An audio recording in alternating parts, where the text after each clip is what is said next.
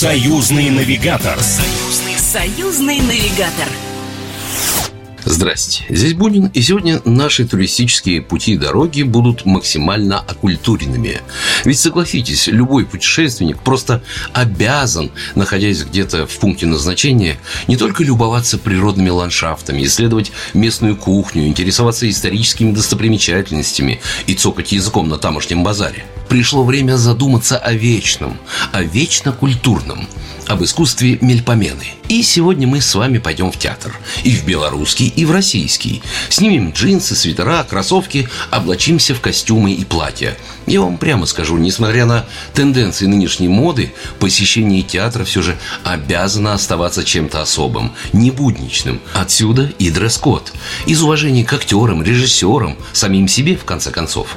Ну что, переоделись? Тогда выберем самые большие театры союзного государства. И в Минске, и в Москве. Да, именно большие, в том числе и по названиям. Союзный, союзный навигатор. И начнем с Беларуси. О традициях белорусской театральной культуры рассказывает заместитель председателя правления Минского отделения Белорусского фонда мира Павел Сапотько. В белорусском обществе к театру особое отношение и интерес к белорусскому театру не пропадает никогда. И в настоящее время в Беларуси 28 профессиональных театров. Это музыкальные, драматические театры, театры детские. Наши белорусские театры активно участвуют в программе международного культурного обмена. Это Дни культуры, это гастроли, это обменные спектакли между несколькими странами. И в частности, в этом году ведущие национальные государственные театры уже побывали с гастролями в разных странах мира – Сейчас готовятся гастроли Большого э, театра в России, в Таиланде. Есть расхожее выражение, что театр начинается с вешалки. Да простят меня работники гардероба, но рискну предположить, что в основе любого спектакля сначала лежит драматургия.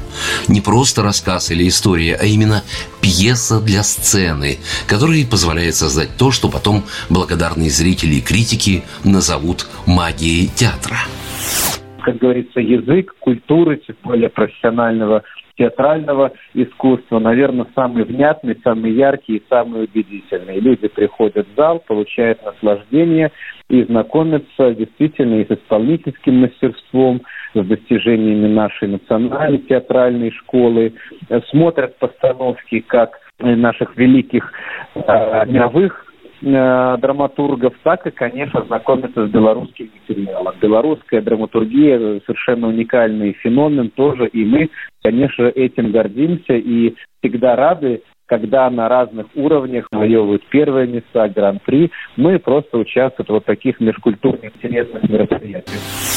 Напомню, это заместитель председателя правления Минского отделения Белорусского фонда мира Павел Сапотько. И говоря о театральной культуре Беларуси, конечно, вполне логично, что связи республики с Россией самые крепкие. Дни культуры, гастроли, совместные постановки, в том числе на уровне региональных театров, вошли в такую хорошую полноценную дорожную карту межкультурного взаимодействия Республики Беларусь и Российской Федерации. Э, активно э, различные спектакли э, принимает на своих площадках Большой театр Уфа, Белорусский государственный академический музыкальный театр, театр имени Горького. Ну и, конечно же, белорусские театры представляют свои театральные достижения, осуществляют постановки в других регионах. Когда в самом начале программы я сказал о больших театрах, это было не для красного словца. История Национального академического Большого театра оперы и балета Республики Беларусь ведет свое начало с 30-х годов прошлого века. Высокий художественный уровень Большого театра Беларуси в разное время определяли такие известные дирижеры, как Иосиф Абрамис, Анисим Брон, Лев Любимов, Геннадий Провоторов, Семен Штейн, Александр Костюченко. В репертуаре Большого театра более 80 опер и балетов, национальные спектакли, шедевры мировой классики и современные постановки. В Большом театре замечательные спектакли а, на основе произведений э, Петра Ильича Чайковского, Джузеппе Верди, э, Бизе, многих других классиков. И действительно, многие театральные критики современности с мировыми именами отличается высочайший профессионализм. В разных странах и в разных театрах идет э, Евгений Онегин, идет Травия, идет Яланта, идет Тоска и многие-многие другие, но мастерство Э, белорусских актеров и режиссеров отмечается на очень высоком уровне. Мы рады тому, что наш легендарный балетмейстер, художественный руководитель Большого театра Валентин Николаевич Елизарев не устает удивлять белорусскую и зарубежную публику своими постановками. И, конечно, очень мощный показатель – это реакция и эмоция публики. Напомню, с нами был заместитель председателя правления Минского отделения Белорусского фонда мира Павел Сапотько. Ну а сейчас мы отправляемся в Москву. Союзный, союзный навигатор. И идем в Большой. Да, именно так, просто Большой чаще всего гордо называют Государственный академический Большой театр России. С нами на связи руководитель его пресс-службы Катерина Новикова. Да, история Большого театра огромная и, конечно, интересна, потому что вообще в России публичный театр начинается довольно поздно, театры были придворные, и первый публичный театр появился в итоге в Петербурге в 1756 году. Ушло 20 лет, чтобы первый публичный театр, тот театр, который сегодня мы называем большим – появился в Москве. И это случилось в 1776 году, когда Екатерина II выдала привилегию на 10 лет князю Урусову, генеральному прокурору города Москвы, что он может быть единственным организатором спектаклей, праздников и маскарадов в Москве. Он получил эксклюзив. Тогда он взял к себе в компаньоны а, английского увлеченного человека, механика, то есть он был и математик, и механик, куклы всякие придумывал, его звали Майкл Медекс, и они вместе создали тот театр, который мы сегодня знаем как Большой. Кстати, может быть, мало кто знает, но Большой театр России – это не только несколько сцен, но еще и музей.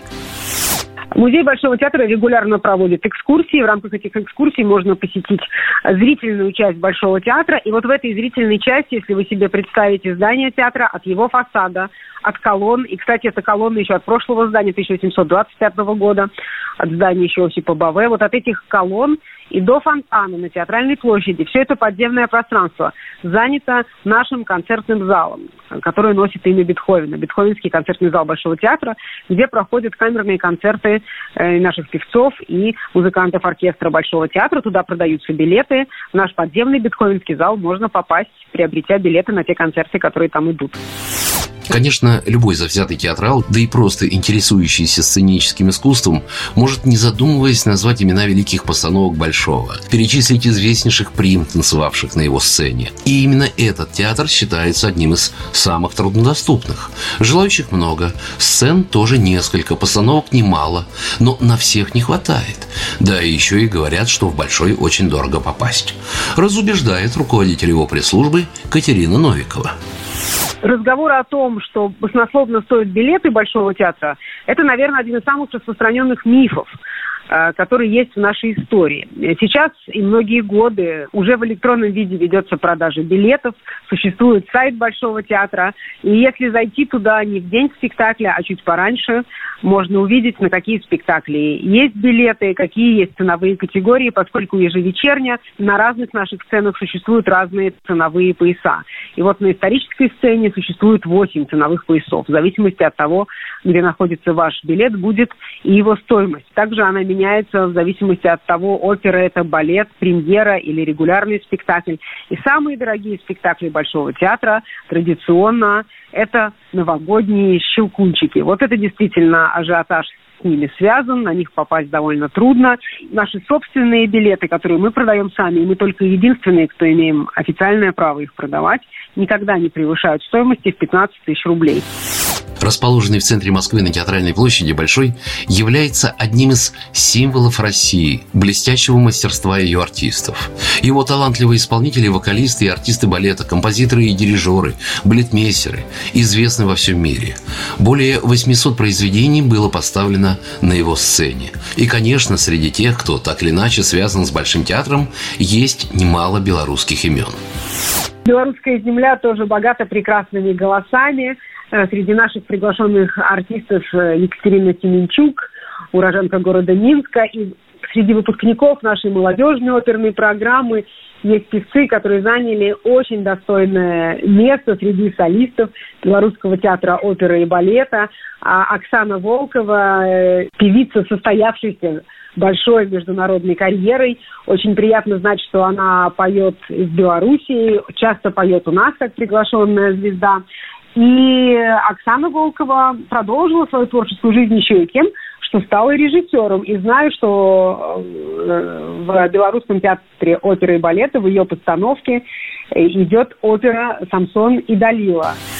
Напомню, это была руководитель пресс-службы Государственного академического Большого театра России Катерина Новикова. Известный русский публицист и литературный критик Виссарион Белинский как-то заметил, что же такое театр? О, это истинный храм искусства. Спорить с классиком трудно, а лучше не стоит вовсе. Поэтому категорически уверен, что нынешний с вами вот такой виртуальный поход по театрам все же нас в этом убедил. Здесь был Бунин. Пока. Программа произведена по заказу телерадиовещательной организации Союзного государства. Союзный навигатор. Союзный, Союзный навигатор.